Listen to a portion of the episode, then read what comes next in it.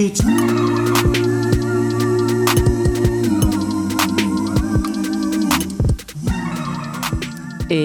bonsoir, bonsoir, bienvenue sur Radio Pulsar dans Quartier Libre pour cette nouvelle édition de la cagoule et le stylo plume, notre remix local du masque et la plume, oui oui, qu'on fait toutes les vacances sur Radio Pulsar depuis cette année. C'était pas le stylo bic? Si, j'ai dit quoi Stylo plume. Oh non Moi, c'est bien aussi, mais c'est que ça fait plume, ça, fait, ça redit plume. Ouais, c'est Ouais, c'est- une petite redite. ouais. Au cas où, c'était pour les gens qui n'avaient pas compris le message. Ah oui. Donc avec nous, euh, Thomas. Bonjour Thomas. Bonsoir, bonjour. Donc on est, en- on est un petit peu en équipe réduite aujourd'hui puisqu'il nous manque euh, Marilou, Mm. qu'on salue, qui est au fond de son lit malade. Euh, Salut Marilou. Et par contre, à ma droite, la merveilleuse Lucille, qui est fidèle au poste. Oui, bonjour à tout le monde. Et en face, Margot, la brillante, la magnifique, sans qui rien ne serait possible. Salut Margot. Salut Parfait. Et donc, euh, pour cette euh, nouvelle émission euh, critique, hein, puisque c'est une émission dans laquelle nous aimons à critiquer euh, l'actualité des œuvres en tout genre disciplinaire, artistique, multiples et variés, on a deux films qui vont être programmés bientôt dans les salles à Poitiers. Deux livres, et cette fois avec un livre de poésie, parce que oui, on innove, nous aussi et un super, euh, un super groupe de musique avec un album en particulier qu'on a, euh, qu'on a tous écouté euh, consciencieusement avec nos super, nos super Oreilles. oreilles. deux, les deux en plus. C'était vraiment top. Donc on revient sur tous ces films et pour euh, tous ces films, ces livres, c'est tout ça. Oui. Pour commencer, et ben Lucille, tu veux nous parler de quoi? Et ben, je vais vous parler de Goutte d'or de Clément Cogiteur. C'est un film qui va être euh, diffusé en avant-première dans le cadre de Filmer le travail au TAP Castille. Et puis après, donc, ça sera le 25 février à 16h. Et après, il sera euh, diffusé au TAP euh, à partir du 1er mars. Euh, euh, ça raconte l'histoire de Ramsès qui a 35 ans et qui a un cabinet de voyance à la Goutte d'or à Paris. Et euh, il a mis euh, au point un peu une, euh, ouais, une arnaque, un commerce euh, qui, euh, qui permet bah, de... Enfin, où il va... Où il va donner bah, plein de, de- de conseils de voyance, enfin, de, plein de, de visions qu'il a, mais qui, euh, qu'il a chopé grâce à- aux réseaux sociaux. euh. Tu dévoiles déjà les ficelles du... Ouais. du- Il prétend parler avec les morts, en fait. Oui, Ouais. il prétend, mais, mais Ouais. finalement, on le voit rapidement quand même, cette Ouais, info. ouais, ouais.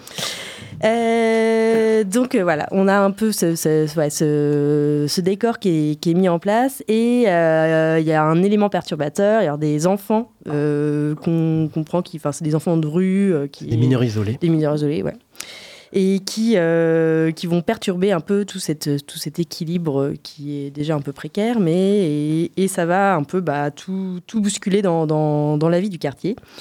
Et un jour, euh, ce fameux Ras- Ramsès qui euh, enfin, prétend être voyant va avoir aussi une réelle vision. Donc on est un peu... C'est très, très beaucoup de suspense. Euh, donc voilà, euh, bah, peut-être on va écouter la bande-annonce et après on va Vous parler. déposez ici le métal. Bijoux, ceinture, téléphone. Pourquoi? À cause du magnétisme.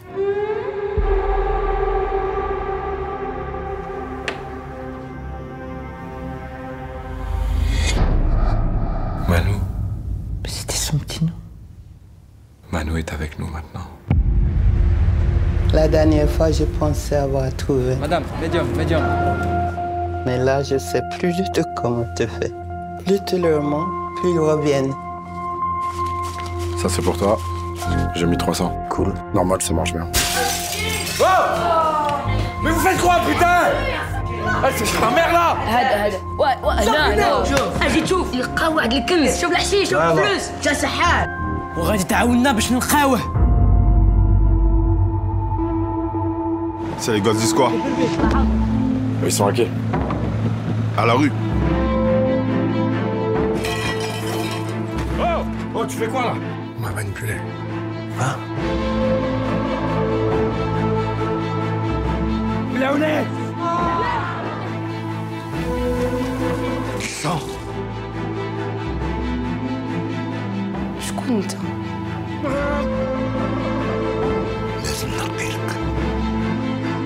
الباب المغلوقة ما يدخلها الشيطان مرض للشيطان في وقت الشيطان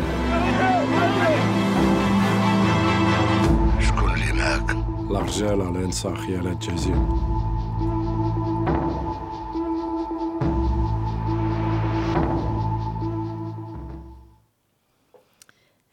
donc voilà pour la bande-annonce. Et oui, juste euh, peut-être pour préciser, en fait, il est programmé dans le cadre de Film et le Travail, parce que la, enfin, sur la thématique cette année euh, de Film et le Travail, c'est tout ce qui est travail informel, travail au noir. euh, donc c'est un peu dans ce cadre-là qu'il est diffusé. Euh, donc, euh, bah, est-ce que d'ailleurs, Lola, tu as envie d'en parler au début? Ah oui, Vas-y. Ah, j'ai super envie d'en parler. Moi, j'ai alors je suis un peu euh, mitigée sur ce film, ce qui m'arrive rarement parce qu'en général, j'aime bien ou j'aime pas. Euh, là, je suis un peu mitigée parce que je trouve qu'il y a vraiment quelque chose d'intéressant. au niveau de l'ambiance, j'y reviendrai après. Par contre, au niveau de l'histoire, elle me semble très décousue. C'est un peu assuré. Il y a des scènes qui se, qui se suivent et qui ont pas, dont on voit pas toujours euh, le rapport dans une vraiment une construction narrative d'une histoire. Et du coup, je trouve que c'est un peu dur. On dirait plein de scènes qui pourraient arriver euh, au personnage euh, dans sa vie, mais qui, ont, qui, les unes après les autres, font pas forcément un sens, euh, se déroulent pas forcément dans une direction en particulier. Donc, du coup, c'est un peu. Par moment, moi, ça m'a un petit peu manqué, ça. Euh, par contre, j'ai vraiment beaucoup aimé euh, l'ambiance. Il y a des scènes que j'ai trouvées trop, trop intéressantes, parce que c'est un milieu qu'on connaît, enfin, moi, perso, je connais pas du tout, les voyants, le médium, etc. Et il y a une vraie, je trouve, ambiance euh, très sombre et un peu remplie de magie. Alors, on voit très bien que c'est une arnaque, hein, la magie dès le début. Et pourtant, comme il y a des hum, personnages qui y croient, bah, le père, je pense au père, aux enfants, etc., bah, du coup, nous, on y croit. Enfin, moi, perso, ça m'a un peu déstabilisé. Et j'avais un peu envie d'y croire quand même à toute cette histoire de, de voyance, médium et tout. Et donc, tout ça, ça m'a un peu plongé dans une, atmosphère magique un peu déstabilisante et assez agréable, j'ai trouvé. Euh, malgré du coup ce fil euh, narratif moi qui m'a vraiment beaucoup manqué et euh, ma scène préférée j'avais très envie d'en parler à la radio c'est la scène où il y a tous les voyeurs de la goutte d'or qui se Les réunissent voyants, pas les voyeurs. oui, pardon. Ouais, bon, tous les voyants. ouais, après, on sait pas des fois. hein, un peu limite entre les deux. Tous les voyants qui se réunissent. Donc, il y a les voyants, les voyantes de toute origine, avec toute discipline de, médiums voyants euh, confondus qui se réunissent pour faire un peu un conseil et dire à Ramsès que franchement, il abuse. Et, Et elle, vraiment, Ils se partagent un peu le quartier aussi. Alors, toi, les Maliens, toi, les Indiens. toi- elle est trop cool cette scène. Moi, elle m'a trop donné envie de, de creuser ce milieu-là. Donc, voilà un peu pour mon opinion euh, sur ce film, euh, qui n'est pas vraiment une opinion très tranchée du coup. Toi, Thomas, t'étais plus tranché ou quoi? Euh, non, non, non. Moi, j'aime. Alors, moi, j'aime bien le, traitement. euh, alors, je connais pas ce cinéaste, mais il a une petite répu- réputation un peu dans, le- cinéma. c'est quelqu'un qui est aussi un, artiste contemporain. Enfin voilà, il a un peu cette aura-là et, il- vient. Enfin, il a, fait des films qui se rapprochent à chaque fois qui se rapprochent du documentaire aussi. Enfin, il y a un traitement dans, dans, dans Goutte d'or qui est très.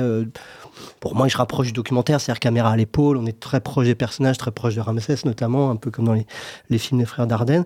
Et euh, euh, et puis on est on est on est quand même plongé dans une espèce de ouais dans une impression de réel quoi on est dans le quartier de la Goutte d'Or on est avec les gens on est dans la foule on est dans voilà on est dans, dans des quartiers un petit peu euh, un petit peu euh, voilà qui est en transformation en plus euh, il y, a, il y a un chantier le chantier est assez présent visuellement aussi hein. pour moi le- Mm. je sais pas j'ai trouvé que le chantier était filmé un petit peu comme un comme un zoo, enfin pas comme un zoo, mais Un euh, les, pelleteuses dès, le- dès le début sont Mm. filmées un peu comme des animaux, des espèces de grands dinosaures comme ça, un le peu plan d'ouverture, de ouais voilà ouais assez espèce de carnassier, c'est c'est très. euh, Et après, voilà, moi j'ai été vraiment porté par l'histoire et j'ai- l'impression. Alors bon, c'est, euh, je vais vous donner moi mon analyse. je ne sais pas si elle est juste, mais euh, en fait, Ramsès, euh, on s'aperçoit assez. il est confronté assez vite à, des, à ces mineurs isolés qui viennent du Maroc, qui parlent l'arabe Mm. et qui lui reprochent, même on, on le voit dans les sous-titres, il lui reproche de pas bien parler l'arabe Mm. lui-même. Mm. Et on- donc on comprend que Ramsès lui-même est issu. euh, son père, on, on voit, on voit son père aussi qui est, qui est un maghrébin, qui sans doute est venu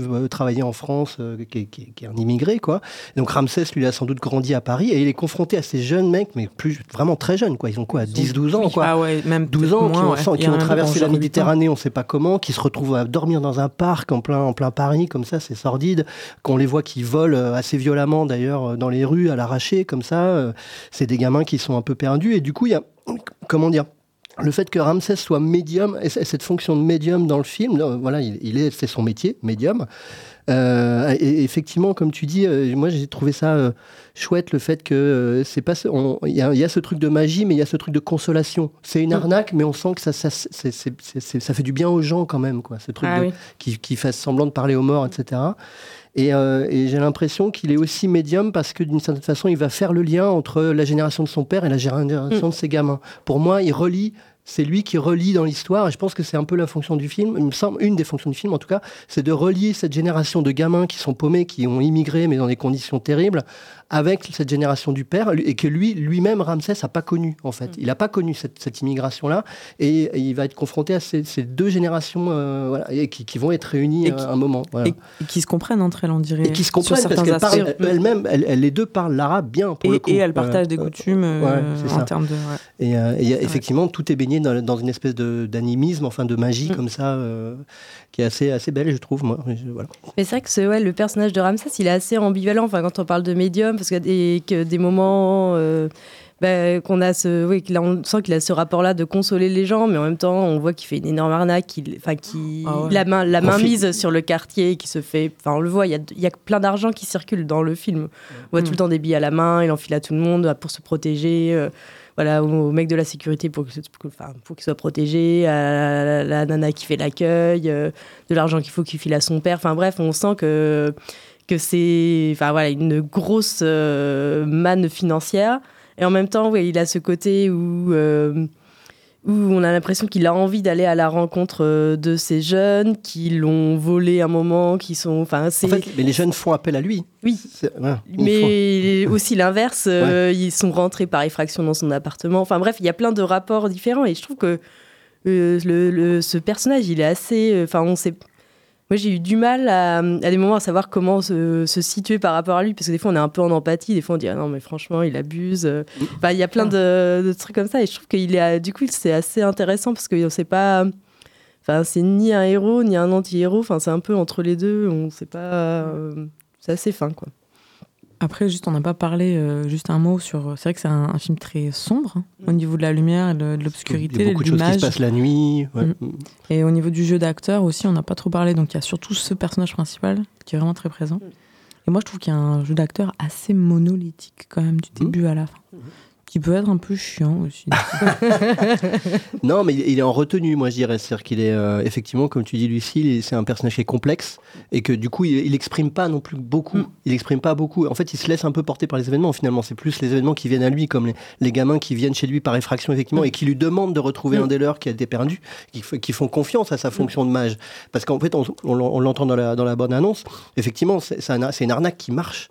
Et donc, du coup, il peut payer mieux ces gens. Et effectivement, donc ça marche parce que, je, je d'une certaine façon, c'est un bon médium, entre guillemets, Mm. parce que il- les gens lui font confiance, quoi. Et, euh, y compris les gamins qui marchent dans sa combine, qui disent Ah, tu vas retrouver notre frère parce que, tu vois, on l'a perdu. nanana.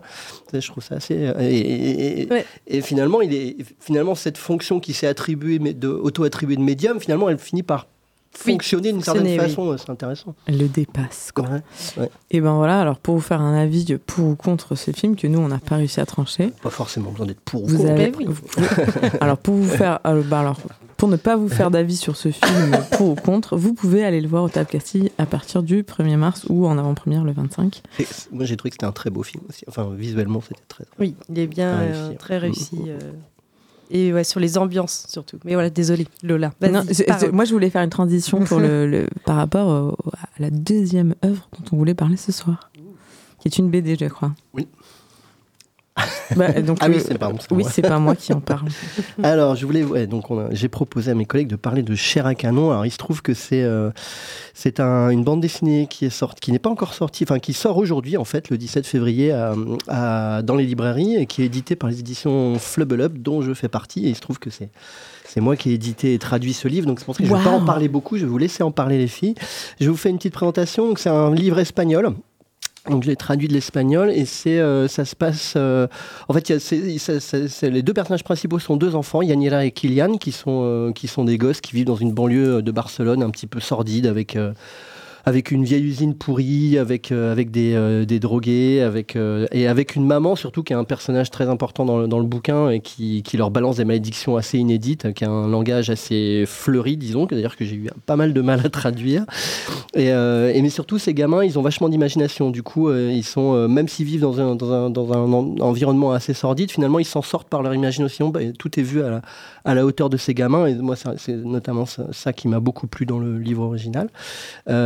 J'ajoute que les, le, le livre est construit en six chapitres qui fonctionnent de façon. euh, Chaque chapitre fonctionne de façon autonome, comme une petite histoire, mais après tout, tout s'emboîte euh, au fur et à mesure euh, du récit. Et, et voilà, tout est dessiné en noir et blanc. C'est quelqu'un, euh, Aroa Trave, la, la, la, dessinatrice, est, est très imprégnée de l'underground américain, notamment des années 70, mais, euh, mais pas seulement. Et donc voilà, qu'est-ce que vous en avez pensé?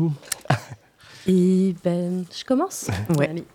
Ben, moi, j'ai beaucoup aimé. Et euh, en fait, dès la couverture, parce que peut-être euh, j'ai un peu envie de la décrire, cette couverture, parce est. euh, Enfin, elle a un côté qui est en même temps euh, mignon par les couleurs un peu euh, enfantines, quoi. Et en même temps, euh, complètement crado, parce que, enfin, en fait, sur le, sur, donc on a ce côté mignon avec chair à canon qui est écrit en petits nuages.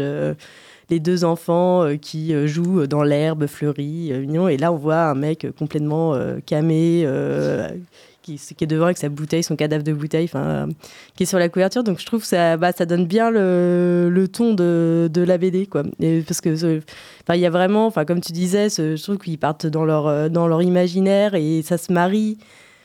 Enfin, je trouve qu'on bascule euh, enfin, dans le dessin, là, euh, vraiment réussir à retranscrire ce- cette chose où on bascule euh, dans l'imaginaire et dans le réel de manière hyper fluide et ça. Et presque, comme il y a des éléments du réel qui sont intégrés dans, l'imaginaire, ça, ça, se déroule hyper euh, simplement, quoi. Et ça, je trouvais super réussi parce que c'est pas forcément, enfin, surtout que comme tout est en noir et blanc, il n'y a pas ce, forcément les codes de changer de couleur quand on est dans le Ah rêve. Euh, Donc ça, je trouvais qu'on arrivait bien le, enfin, on le sentait direct par la manière dont, euh, dont était le dessin. Et on part, euh, enfin, il y a et l'imaginaire des enfants, mais aussi il y a aussi tous les imaginaires des adultes qui sont, bah, euh, qui partent soit, enfin, dans les drogues. euh, Et du coup, c'est pareil, il y y a ces imaginaires qui, re- qui viennent des, des adultes aussi dans, dans la BD. Enfin, les... ça, j'ai trouvé ça très réussi. Euh, voilà, peut-être tu veux dire. euh. Euh, oui, alors euh, moi j'avais pas du tout compris que le gars allongé euh, sur la couverture là c'était un gros héroïnomane qui se promène en peignoir tout nu euh, et qui est drogué euh, et qui fait des OD tout le temps en fait par contre. hein. Je trouve que ça se voit pas forcément euh, quand on voit la couverture. En fait, moi, je suis euh, mitigée parce que donc euh, effectivement, c'est une succession d'aventures qui arrivent à des gamins et qui sont assez drôles, même si bon voilà, c'est des mamans qui s'engueulent genre vraiment vénères à coups d'insultes bien salées devant l'école, des petits enfants qui ont failli se faire agresser par des curés. des, voisins drogués qui ramènent de manière un peu périlleuse d'ailleurs des enfants à l'hôpital parce qu'ils sont bon, voilà donc ça ça peut être un peu drôle après ça a aussi un, un côté un peu grave. Et moi euh, j'ai eu un peu de mal en fait à naviguer entre ces deux tons là parce que je trouve que c'est c'est traité de manière un peu anodine ce que je comprends parce que je comprends que c'est le en fait c'est le- ça peut être le quotidien de ces enfants là par exemple euh, Mm. leur quotidien c'est ça. Donc c'est normal que ce soit traité de manière un peu anodine et mais ça Qu'est-ce que tu veux dire par anodine pardon bah, comme si on dirait, je trouve, dans ce livre que euh, c'est des choses qui leur arrivent assez souvent et qui, pour eux, c'est normal dans leur regard d'enfant, paraissent pas du coup euh, très incroyables puisque ça leur arrive assez Ouais, souvent et qu'ils sont petits. Ouais. Et donc, du coup, ça, c'est, c'est, c'est en ce sens-là que c'est un peu anodine. Et euh, moi, ça m'a plutôt foutu le cafard, en fait, du coup, Mm. euh, de me dire, bah voilà, en fait, euh, il y a aussi des. Ben, il y a aussi des, des gens qui vivent ça, ça de manière très souvent, peut-être assez souvent, qui trouvent que c'est normal, alors que bah voilà, le gamin il fait tomber son, son iPhone par terre et il se fait défoncer par son père. Et euh, ça m'a pas fait trop rire. Même si je sais que c'est pas le ton de ce livre. Et en même temps, j'ai l'impression qu'il y avait aussi une volonté de la part de l'auteur de relégitimer un peu ces quartiers populaires et cette zone et de dire aussi, eh ben, euh, d'un côté, de dire aussi, c'est aussi une autre manière. Enfin, tu vois, il n'y a pas une manière de, vivre et tout. Et puis, on peut être une maman qui, euh, qui insulte à coups de je sais pas quoi et pour autant aimer ses enfants, bien s'en occuper. J'ai bien senti ce truc-là euh, chez euh, l'auteur que je trouve très très noble, mais et louable. Mais quand même, moi, ça m'a. C'était dur à des moments. Je trouvais ces situations de gamins euh, qui sont franchement pas roses, quoi. Enfin, Ah bah carrément. Bah, de toute façon, c'est pas, euh, c'est pas un film, où, un- une BD où tu te marres euh, du début à la fin. C'est, j'ai, mais moi, j'ai bien aimé ce côté un peu, bah, Enfin, c'est un peu ironique à des moments, enfin, et du, justement de comment tu bascules d'un univers d'enfants euh, bah, où en fait tous les enfants euh, se, se, créent des, des, histoires et arrivent à s'éclater. Et même dans des situations horribles, en fait, d'avoir quand même l'innocence de l'enfance qui euh, ressort à des moments. Bah, et... on, a, ouais, on, appelle ça normaliser, c'est-à-dire mm. que tu, quand tu es gamin, tu, tu, tu, vis des choses, tu peux mm. vivre des choses terribles, mais finalement, comme, comme, comme tu connais que ça, tu, tu, vas, tu, vas, tu, vas le, tu vas le normaliser mm. aussi par ton imagination, tu vois, enfin, en disant bon bah c'est normal, je, je, on me tape dessus mais c'est mm. normal donc du coup je vais euh, et c'est ça qui est difficile à déconstruire après parce que forcément. Euh, J'ai pas précisé un truc c'est que le c'est le, le nom le titre cher à canon pour les Français ça ça, ça renvoie surtout à, aux soldats qu'on envoie mm. en première ligne en fait. En oui. Je, je, vais vous lire un, un extrait de l'interview de l'autrice euh, qu'on a réalisé pour le dossier de presse. Alors on lui a demandé pourquoi ce titre. Elle dit je crois que les enfants sont toujours de la chair à canon. Si la situation est merdique c'est toujours eux qui morflent en premier quand tu es petit, toutes, les, toutes les choses que tu vis sont des premières fois, qu'elles soient bonnes ou mauvaises. Et quand tu subis une situation conflictuelle un peu favorable, quand tu vis dans, le, dans ou peu favorable, quand tu vis dans le chaos, souvent ta réaction en tant que gosse va être de normaliser, de vivre avec, parce que c'est tout ce que tu peux faire. Et ça, ça te transforme en chair à canon. Voilà. Ah ouais, bah tu vois, j'ai ouais. pas ressenti en fait la, la, dernière intention que tu as que tu as dit là. Ouais. Je, pour moi, j'ai pas ressenti que ça allait aussi loin dans l'analyse du coup, euh, de, enfin dans le, la volonté de l'auteur, tu vois, ouais. de, de, dénon de, dénonciation, enfin. Bah c'est pas une dénonciation, mais c'est juste que je pense qu'elle a fait son bouquin. Ça, moi, c'est ça qui m'a plu, c'est qu'elle, en fait, euh, elle parle de trucs hyper graves quand même. Elle parle, mmh. elle parle, ah bah de, oui. elle parle de pédophilie par des curés. Elle, par, elle parle de d'overdose. D'overdose. Il y a un coming out aussi, et puis c'est pas seulement coming out, mais le fait de le fait d'être lesbienne et puis de se faire ah, harceler au collège, ouais. enfin tu vois des trucs comme ça. Donc, mais euh, mais c'est tout le temps fait. Ce que j'aime bien, c'est que c'est tout le temps fait. Elle, c'est jamais des trucs. Elle, elle en fait jamais un truc euh, euh, super dramatique. Elle parle tout, elle passe toujours par l'humour pour euh, pour parler du truc. Et ça, ça, c'est vraiment un truc, quelque chose que j'adore, que ça soit en livre ou en film, quoi. Vas-y, vas-y. Non, non, non et je, je, me dis peut-être un dernier, parce qu'on n'a pas du tout parlé du dessin, quoi. Ouais. Et ouais. là, enfin, je sais pas. Enfin, je trouve que c'est pas très facile de le décrire, mais euh, parce qu'on est en, ben, en, même temps c'est hyper précis, mais en même temps sur les, par exemple sur les visages, il y a plein de détails qui font, euh, enfin genre les boutons, les poils, qui rendent le truc un peu crado, mais euh, mais je sais pas comment, enfin on pourrait dire un peu, ouais je sais pas comme dans des, des styles dans fluide glacial ou des. Ou le bidochon. Ouais, je, bah, pas vraiment, c'est plus précis quand même. Je ne saurais pas vraiment rigole. comment décrire. Yeah, Peut-être tu serais meilleur que bah, nous. Disons, pour, bah, euh... Je sais pas, mais disons que les, les Bidochons, pour moi, c'est une bande dessinée qui est très, très, presque. Euh, c'est, c'est, euh, enfin, Binet, le, le, dessinateur, il cherche la simplicité en mm. fait. Mais il y a même, il y a même le, le, premier album des Bidochons, je sais pas si vous vous rappelez, mais il n'y a pas de décor, il met juste des flèches. Ici, armoire normande. On s'en rappelle pas, on n'était pas nés, désolé ouais, Thomas. Ouais, bon. Et euh, non, en fait, Aroa Travé, elle a été vachement marquée euh, dans son adolescence par une revue qui s'appelle le Vibora, El Vibora en Espagne, et qui a publié notamment tout l'underground américain des années 70 et 80. Robert Crumb, je sais pas si ça vous dit quelque chose, Gilbert Shelton, les Fricks Brothers, peut-être. Oh là là, ah, putain, je, fais des, je fais une émission avec des C'est pas possible. Bon, bah, Bastien Vives, vous connaissez Oups, trop tard. J'ai rien dit. Non, non. Euh, bon, voilà. Enfin, en tout cas, elle a été marquée par une, notamment par des dessinateurs américains qui, sont, qui, font, qui ont fait justement des choses plutôt. Euh, euh, c'est les premiers à avoir fait des choses plutôt adultes, plutôt à parler de drogue, à parler de. Enfin, dans la contre-culture américaine des années 70. Voilà. Voilà. Et la parole est à qui veut rebondir euh, Lucille, tu veux redire un truc sur ce Bah non, je pense qu'on a fait le tour. C'est quand Donc même bah, assez est... à découvrir, quoi. Ouais, je vous conseille. C'est son premier livre en plus, et j'espère qu'elle va en faire d'autres. Par rapport à ce qu'elle fait maintenant, le dessin est peut-être même un petit peu maladroit. Maintenant, elle, je trouve qu'elle a s'est vachement affirmée ah. dans ce qu'elle fait, dans ce qu'elle publie sur Internet Ouf. et sur Instagram. sur, euh, elle a un Instagram qui est assez vivant. Elle, est, euh, elle parle notamment. Il y a, il y a quelques un Instagram vivant? Oh mon Dieu Quelques publications où elle, elle, parle de sa passion pour Daft Punk notamment euh, et euh, pour le groupe Daft Punk et euh, mmh. bon voilà je vous, je vous enfin je peux je, moi c'est moi qui l'ai édité donc je peux que vous le conseiller mais donc il sort aujourd'hui le 17 février dans, dans, toutes les bonnes librairies bravo Cher les à canon librairies. aux éditions Flubelub FLBLB et maintenant, on parle de Ventre de Biche. Alors, Ventre de Biche, c'est un groupe de musique euh, de la personne qui s'appelle aussi. Enfin, en tout cas, c'est Ventre de Biche alia Lucas Retraite. Je trouve que c'est très, très d'actualité euh, comme nom. Et qui fait partie de la grande triple alliance internationale de l'Est. Alors voilà, bon, ça, c'est des trucs un peu. On connaît, on connaît pas. En l'occurrence, moi, je connais pas. Donc, euh, mais c'est très rigolo quand même. Et on parle de Ventre de biche parce qu'il passe en concert au Confort Moderne le 23 février, donc dans quelques jours pour une soirée un peu spéciale où il sera accompagné d'un film documentaire de Nicolas Drolk et Guillaume Marietta et d'un deuxième live de Colombé qui fait aussi partie de la Grande Triple Alliance Internationale de l'Est. Donc nous, on s'est intéressé particulièrement à un album de 22 biches parce qu'on pouvait pas tout écouter. L'album qui s'écrit III ou bien 3, à mon avis c'est plutôt 3 parce que je sais par ailleurs... Troisième album. Voilà, je sais par ailleurs qu'il a fait trois albums, j'en ai donc déduit que ça devait être son troisième album. Même si les, les autres s'appelaient pas 1 et 2 par contre. hein. Oui, c'est vrai. C'est quand même Pas de logique. Pas très logique tout ça. donc dans cet album, il y a 13 titres, donc on a écouté consciencieusement. Pour le décrire euh, de manière un peu euh, synthétique, il y a justement pas mal de synthé, un peu indus, c'est facile. Des xylophones trafiqués, des boîtes à rythme, des guitares, d'autres instruments à cordes, j'ai mis mais lesquels? Je ne sais pas, parce qu'on ne sait pas trop. Du chant parlé, même si euh, du chant parlé, alors c'est de, du chant parlé, je ne sais pas trop si ça existe comme catégorie, euh, qui se double souvent lui-même à l'accord ou quoi, ce qui donne un petit côté musical, même si c'est parlé. Euh, voilà, les rythmes sont entre euh, lent et. euh, Enfin, pas trop lent, j'ai mis, mais pas trop énervé, pour être très précise. Et on peut. euh, bah voilà, il y a des moments assez dissonants, un peu qui, ah, qui font un peu, un peu comme ça quand on les écoute.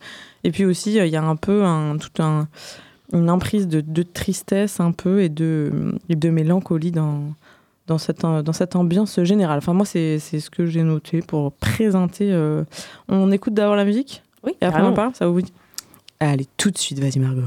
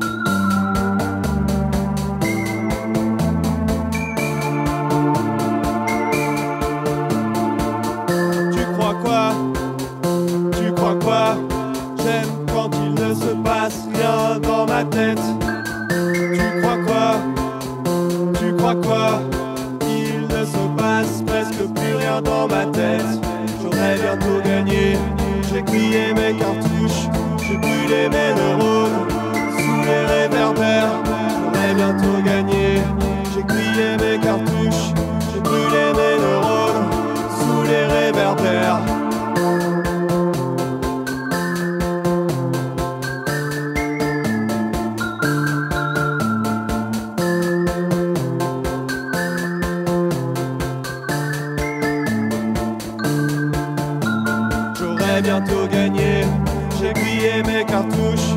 J'ai brûlé mes neurones sous les réverbères. J'ai grillé mes cartouches. J'ai brûlé mes neurones sous les réverbères. Sous les réverbères.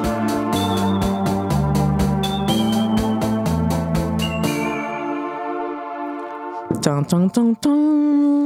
C'était sous les réverbères, euh, comme il l'a dit plein de fois. Euh, Lucas Retraite, ou plutôt Ventre de Biche, qui, attention, je l'avais pas précisé, est tout seul sur scène. Donc tous ces sons d'instruments bizarres, en fait, ce n'est que des sons enregistrés ou le synthé où on n'est pas trop d'accord, donc on sait pas trop. En tout cas, il est tout seul sur scène. Vous en avez pensé quoi, vous, de cet album? Un, deux, trois. Alors j'y vais.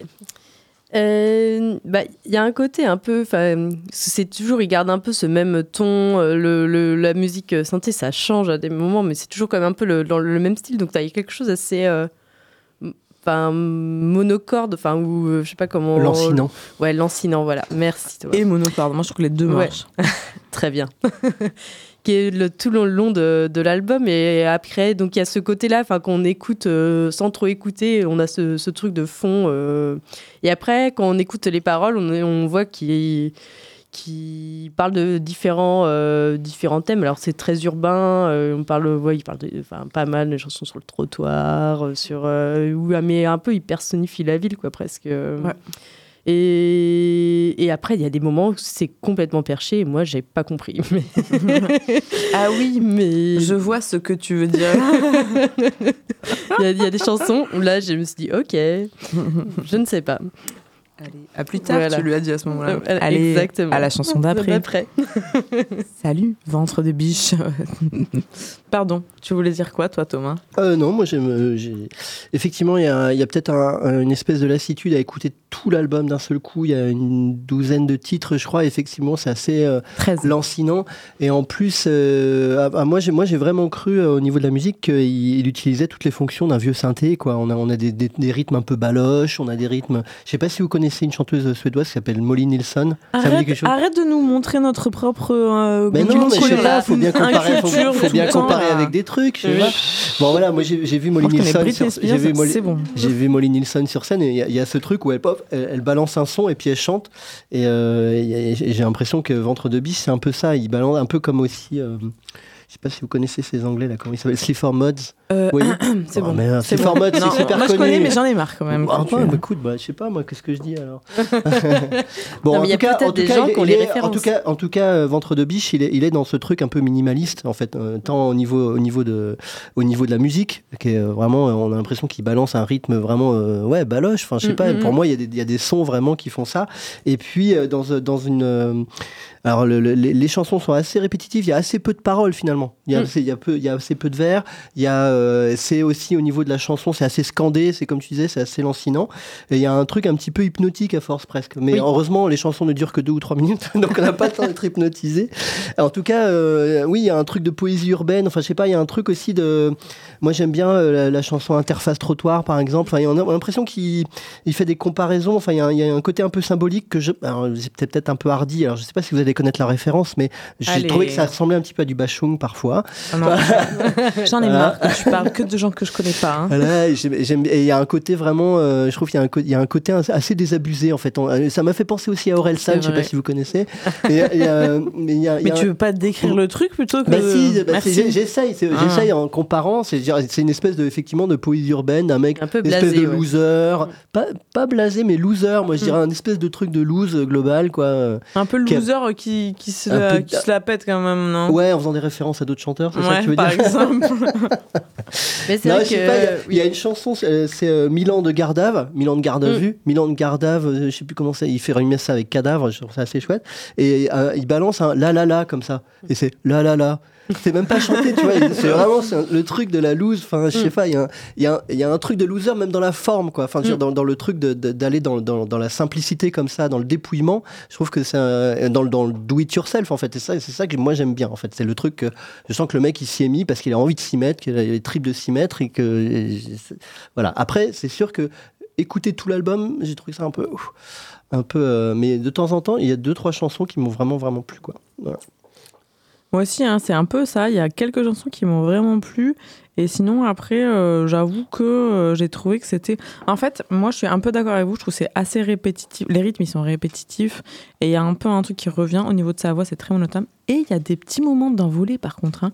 Il y a des moments où tu as l'impression qu'il rajoute. Alors, apparemment, non, mais un ukulélé, un xylophone. Waouh, c'est parti. C'est un peu la teuf à Saint-Tropez. Et après, hop, ça redevient dans son Il y a des chœurs des fois, il répète sa propre voix. Ah, mais souvent, il le fait très souvent Ouais. de doubler sa voix. Et je trouve que pour le coup, pour moi, c'est ce qui amène vraiment un truc. Moi, j'aime pas trop le slam, les trucs un peu scandés. Ouais. Et je trouve que de doubler sa voix, ce qui fait des fois, il double ou il triple même. Et là, je trouve que ça amène tout un truc, vraiment une dimension, euh, un accord. C'est, ça devient mélodieux pour moi. Et je trouve que c'est le moment où c'est intéressant. donc je trouve que aussi ce côté lancinant, euh, ce côté scandé, ça, ça va avec ce qu'il dit aussi. C'est ça qui est chouette, quoi. L'ensemble. Ouais. va- marche Et- très bien. Et sur ces paroles, moi aussi, j'avais, j'ai, remarqué, enfin, j'ai trouvé que c'était des paroles assez simples qui, du coup, des fois sont très percutantes, assez efficaces. Et par d'autres moments, euh, sont franchement euh, un peu euh, trop. euh, pas pas radé pas crête, mais bon, tu dis, allez, vas-y, franchement, mec. Euh, Enfin, un petit effort quand même, euh, s'il te plaît quoi. Même si je sais que c'est le style en fait qui est cherché, qui est, Ouais, je ouais, pense, qui ça est pas- recherché moi, ça m'a pas gêné. et qui est ouais. voulu. Mais des fois, je me suis dit, oh allez quoi, allez là, franchement. Ouais, mais c'est un côté un peu, ouais, je pense marrant. Ou, Dandy du trottoir. Ouais, mais c- presque moi, ça m'a fait un peu marrer, ça.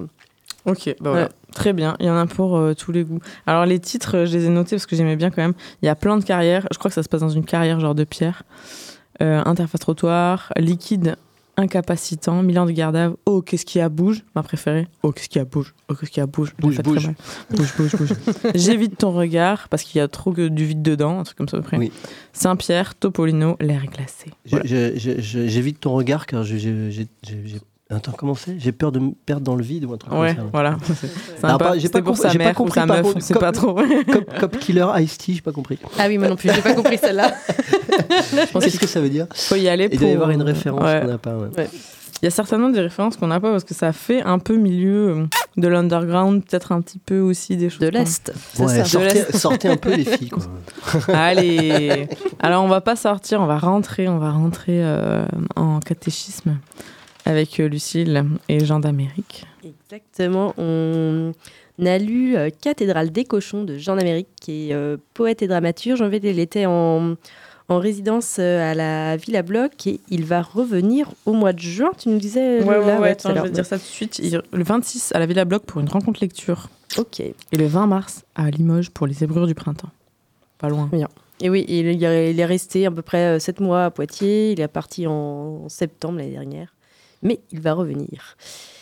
Et on voulait vous parler de Cathédrale des cochons. Donc, bah, je vous résume rapidement. C'est un, texte de théâtre, mais euh, théâtre-poésie, on va dire, euh, qui est édité aux éditions euh, théâtrales. Il a reçu un prix, le prix RFI, en 2019. Voilà. Et donc, euh, c'est un poète qui est dans une prison haïtienne et euh, qui va euh, scander une seule phrase. En fait, il y a une, seule phrase dans le texte qui est sans, sans ponctuation, quoi, et qui, est, qui va parler un peu bah, tout, de tous les malheurs du pays, de la pauvreté, de la famine, des catastrophes naturelles, du pouvoir corrompu, euh, de l'Église euh, qui est hypocrite aussi, enfin tout. euh. Donc c'est un poème qui est assez dramatique et qui, qui parle de toute la misère et de la violence politique en, Haïti. Et bah, on sent que le, que le poète là, bah, les a vécus et en fait il raconte tout ça du, de, de sa prison quoi, à Port-au-Prince. Quoi. Euh, donc voilà un petit peu le, pitch de la pièce. Et euh, donc Jean d'Amérique, oui, je ne l'ai pas présenté, lui il est auteur, il est haïtien.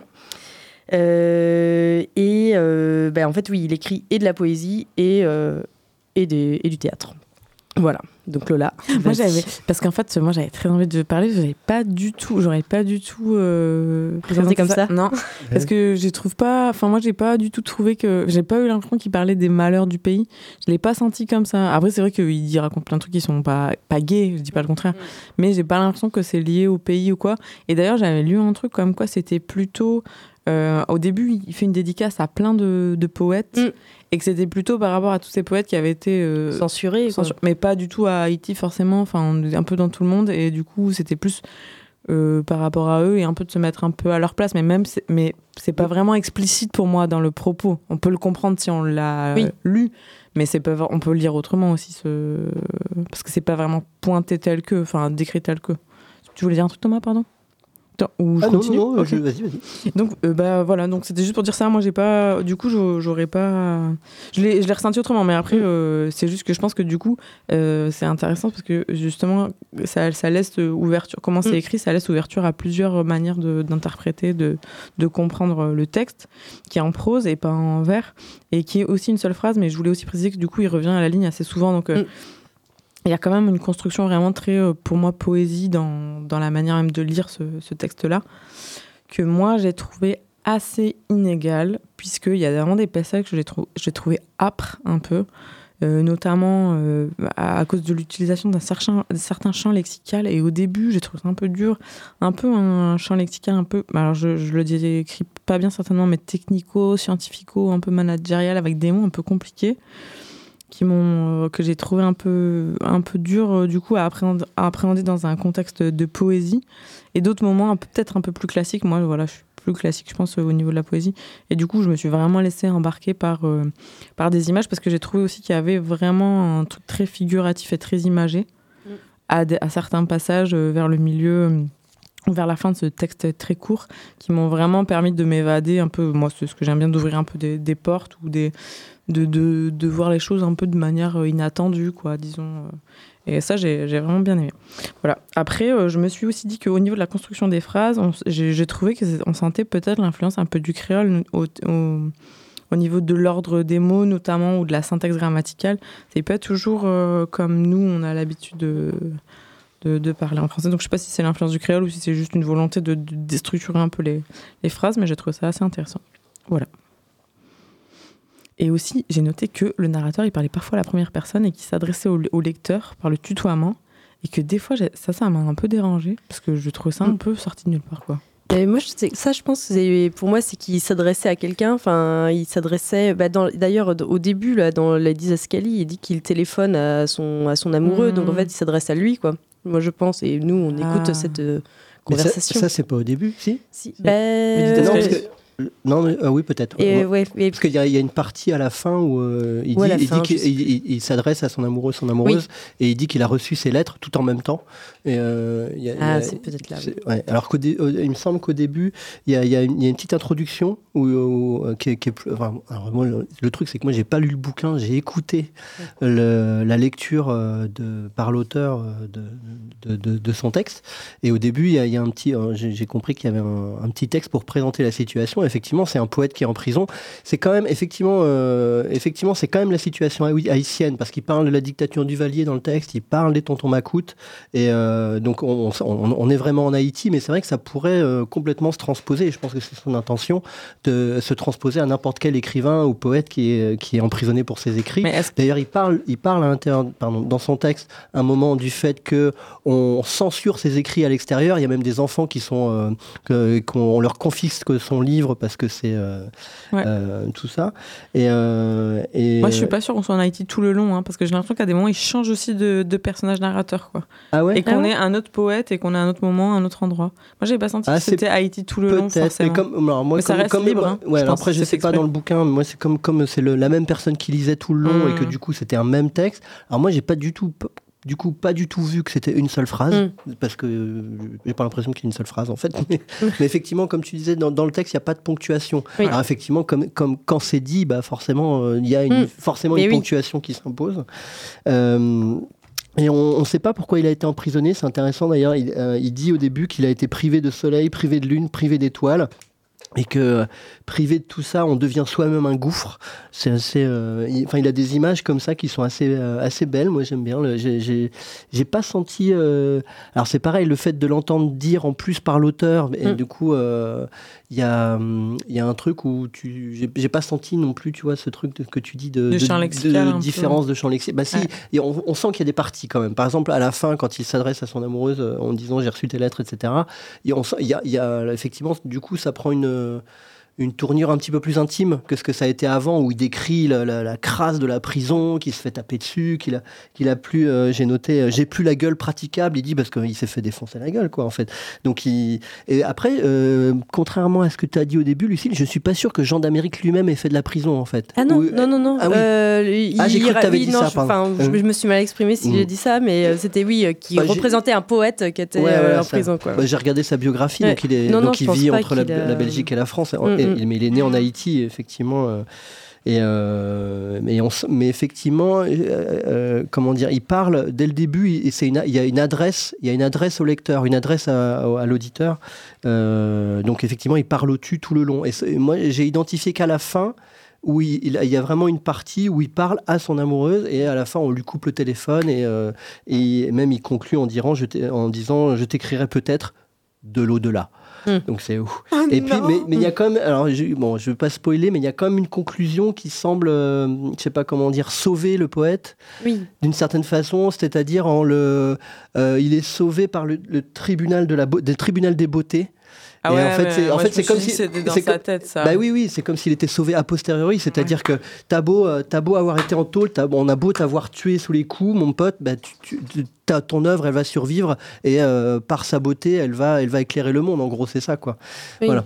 Bah, Bon, c'est vrai qu'il y a eu un truc comme ça Mhm. de. Enfin, moi, je trouvais que à- tout le long du de l'écrit où où il y a un peu comme enfin comme un désespoir quoi parce que Ouais. c'est là enfin il n'arrête pas de raconter enfin des choses horribles les unes à la suite des autres. Mais moi, j'ai pas senti Et- ça comme ça. J'ai eu dans le train. Ouais, Peut-être le train euh, fait Bah, chose. bah, quand même, il est en tôle et euh, il, Bah, il s'est fait Ouais, il fait défoncer. Il, dit- il parle aussi de choses belles qui se passent à oui, l'extérieur. oui. Euh, moi, Mm. je trouve que c'est c'est pas si Mm. noir que ça.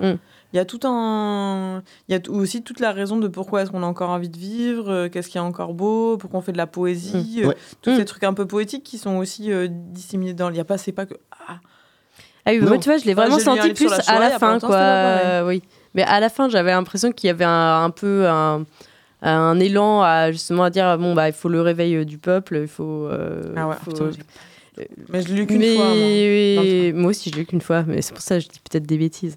Mais c'est comme ça que je l'ai ressenti moi, Ouais. que d'a- d'avoir un truc très lourd et un peu un, un enfin, comme un retour à l'espoir à la fin, pourtant qui n'est pas très Bah, joyeux disons non que plus. j'ai- mais- il me semble que le, enfin, je crois que c'est un peu euh, commun à tout. Même si là, même si je pense que Jean d'Amérique n'a pas vécu directement la prison, il y, a- un truc de, je pense, de, à la fois t'es en prison et t'es enfermé, etc. Mais finalement, ton, esprit peut sortir des murs, quoi. Enfin, tu vois, il y a un truc aussi. Ton, corps est brisé, mais ton, ton, ton, sais pas comment dire, ton, ton, ton- ta poésie, euh, ta poésie te survit, quoi. Donc il y a- y a, effectivement, il y a, il y a les deux, quoi. Et ta poésie te survit et elle va permettre aussi à d'autres de se libérer, quoi. Donc, donc, euh, il y a effectivement, il y a les deux. Il y a, il y a le désespoir de la tôle et puis il y a le- l'espoir de, de- de- de- d'un avenir meilleur, quoi. Donc euh, Ah oui, ah, c'est beau. Pardon. C'est beau. Ouais. Bah, je disais que peut-être là-dessus qu'on.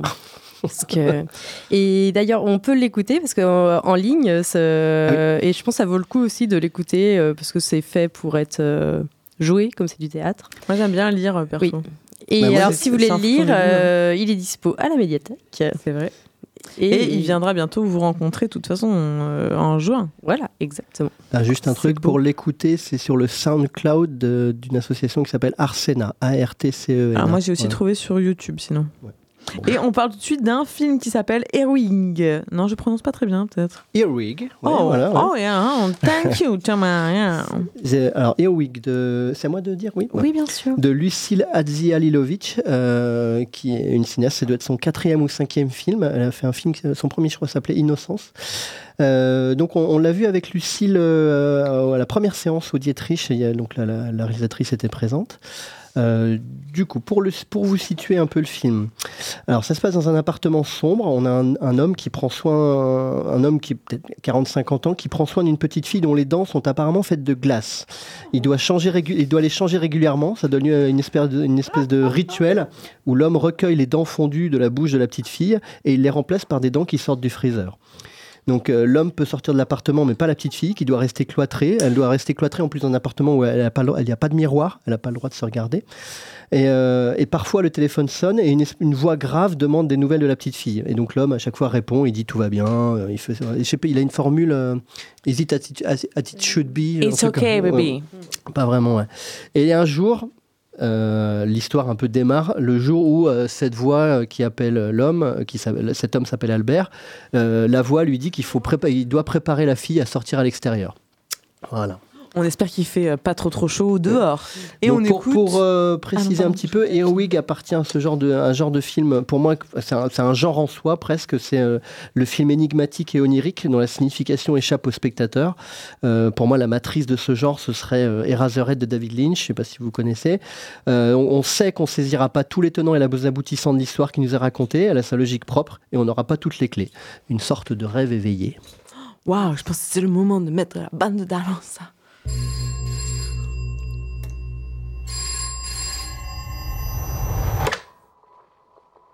How is the girl? Everything is well, sir. She sleeps soundly. Your appetite is good. And the teeth.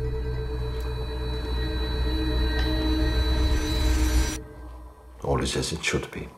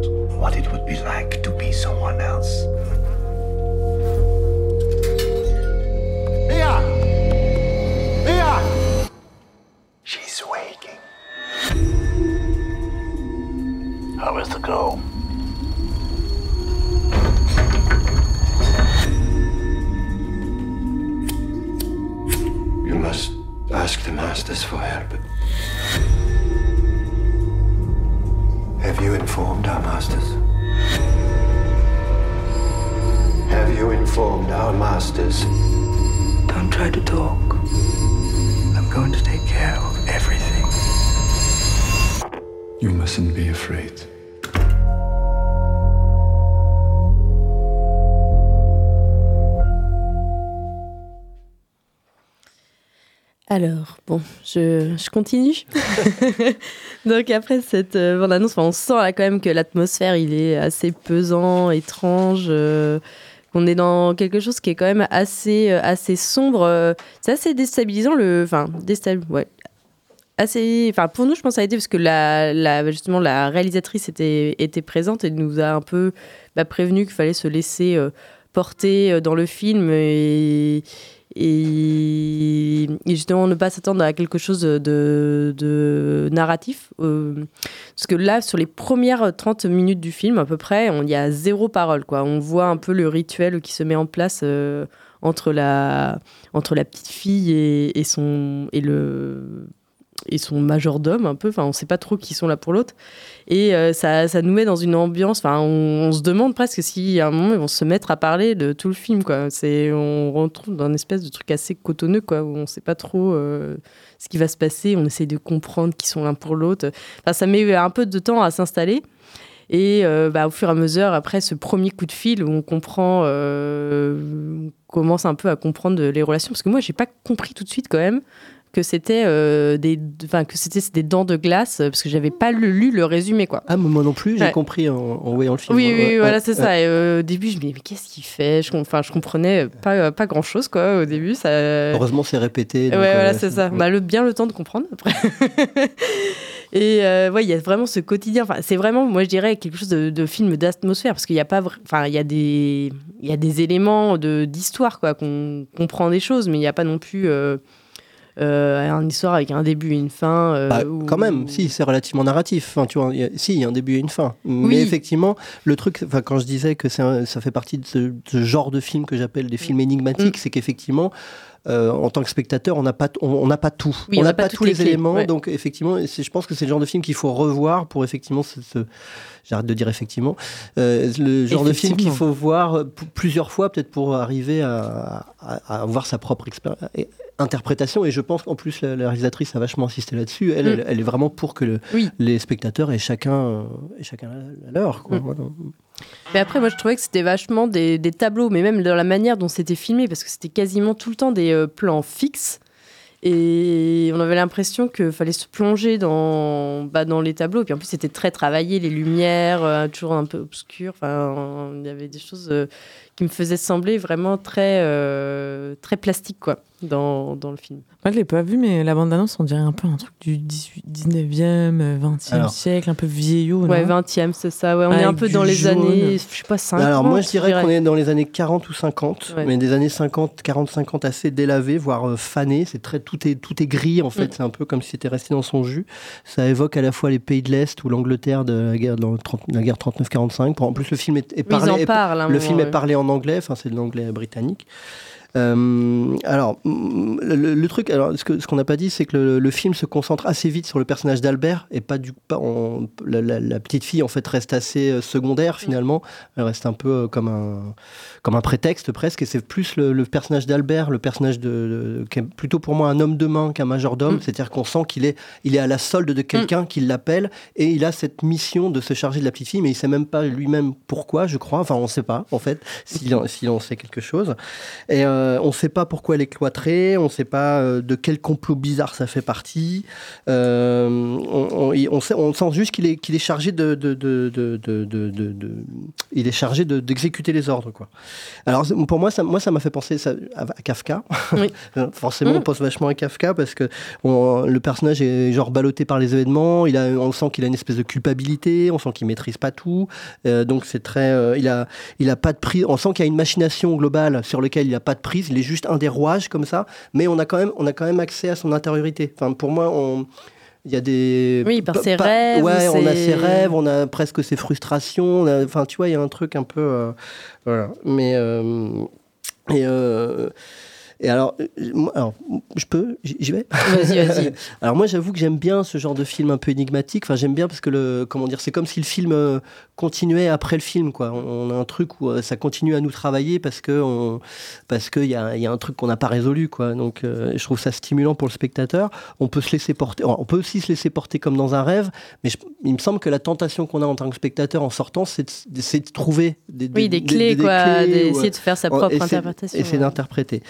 Alors, il me semble que il me semble qu'il faudrait voir le film plusieurs fois pour se faire une idée. Peut-être même, euh, je me dis, euh, voir aussi les autres films de la réalisatrice. Alors moi, c'est ce qui m'est arrivé avec les films de David Lynch, qui sont souvent assez euh, énigmatiques. Je sais pas, je, je vais vous citer des références que vous connaissez peut-être pas, mais euh, Merci.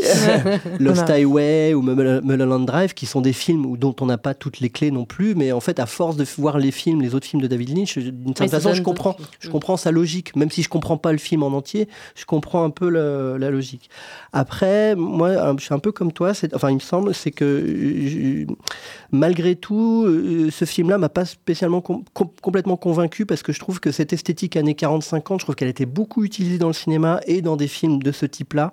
Euh, moi, ça m'a fait penser à, deux films, Barton Fink des frères Cohen et Le Festin nu de David Cronenberg, qui sont aussi des films tr- très énigmatiques, à clé, et qui se passent dans un environnement des années 50, un peu suranné comme ça. Et même, ça m'a fait penser aussi à Brasil de Terry Gilliam, où as pareil ce truc de, de technologie euh, qui balbutie, tu vois, le- Mm.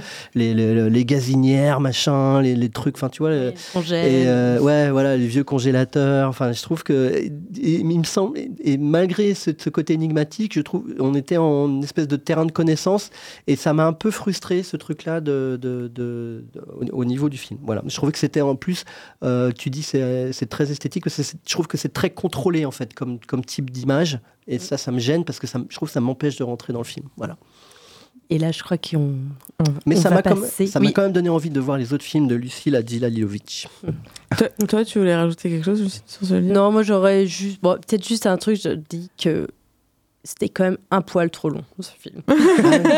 moi, je Ok. l'aurais un, peu bilan raccourci. mitigé sur ce film. Et euh, toi, Margot, qu'est-ce qui t'a donné envie dans ce qu'on a dit, à part le concert de vente de biche? Alors là, c'est le moment où Margot réfléchit et elle dit, avec des gestes, elle, elle n'a pas la parole. Elle nous dit que ça reste un mystère. Elle a bien, elle a bien envie d'aller voir Goutte d'Or, apparemment, Margot, donc à la technique. Merci, Margot, pour ton conseil. Donc, c'est le conseil de Margot. Super. Et pour les autres conseils de choses que vous pouvez aller voir ou écouter ou euh, les deux en même temps, mis à part ce qu'on vient de citer, eh bien, on passe tout de suite au bed agenda et je vous conseille d'aller voir ce soir, euh, ce soir même, on a une superbe. Le super vernissage de l'exposition collective qui aura lieu dans la, la résidence Habitat Jeune Kennedy avant sa destruction. Donc c'est de ce soir, le 17 février jusqu'au 5 mars, l'exposition. Et donc ce soir, rendez-vous à 18h. Va falloir pas trop tarder pour le vernissage. Ensuite, vous Et pourrez... ça s'appelle Barangay. Et ça s'appelle Barangay. Et ensuite, euh, n'hésitez pas à continuer à poursuivre votre soirée avec un concert qui sera à la Maison des Projets. Donc, je, eh, si je ne me trompe pas, c'est dans le même quartier en plus ou pas loin. hein? Oui, c'est pas loin, ouais. Donc euh, ne- voilà, Cactus Riders, ça va être euh, franchement ça va être bien. Je pense qu'il y a une contrebasse et tout. Moi j'adore la contrebasse perso. Et à la Maison des Projets euh, le 23 février, donc bientôt aussi, Rictus Comedy Club qui vient faire une petite soirée gratuite bien sympa. On vous invite aussi à aller au TAP, le théâtre auditorium de Poitiers, pour le Blabla Tap. Un Blabla Tap, c'est une discussion collective, pardon, sur le thème de avoir 20 ans aujourd'hui, les jeunes et le travail. Ça a l'air vraiment vraiment super. Je vous conseille d'y aller. Et ensuite, euh, eh ben, pourquoi pas vous faire aussi une petite soirée le lendemain bien tranquille à la Montgolfière, donc c'est à la Blaiserie si je ne me trompe, pour euh, aller voir Je suis Marguerite Duras de la compagnie Humain Gauche. Ça a l'air vraiment super top. Mais il y a aussi d'autres conseils, puisque je vous conseille. Tu veux, tu veux dire Non, sur mains vas-y, gauche. Je vous conseille d'aller le. Ouh là là, j'ai perdu. non, non, non. Le vendredi 24. Donc tout ça, hein, on continue. Tous les jours, euh, il y a quelque chose qui se passe. Donc c'est super. Donc le lendemain, le vendredi 24, un super concert de métal rock progressif au confort avec Clone, R&B, je ne sais pas si je le dis bien, et Hypno. Oui, Thomas. Non, je voulais juste dire que le festival Film et le Travail a commencé hier et se continue jusqu'à dimanche euh, 25 ou 26 février et c'est de la balle. Voilà. C'est de la balle, donc n'hésitez pas à y aller pour euh, regarder des super films. Et nous, on vous fait peut-être des petits bisous, je sais pas, qu'est-ce que vous en pensez? Bisous. Ont-ils mérité? Oui, alors ils ont mérité nos bisous. Merci à vous, auditeurs, et à bientôt pour une prochaine fois. La semaine prochaine, c'est euh, la halte. Donc euh, halte à la halte, enfin arrêtez-vous pour écouter la halte à la même heure sur la, sur la même antenne. Et puis nous, on se retrouve dans deux semaines pour euh, Quartier Libre en direct de Poitiers.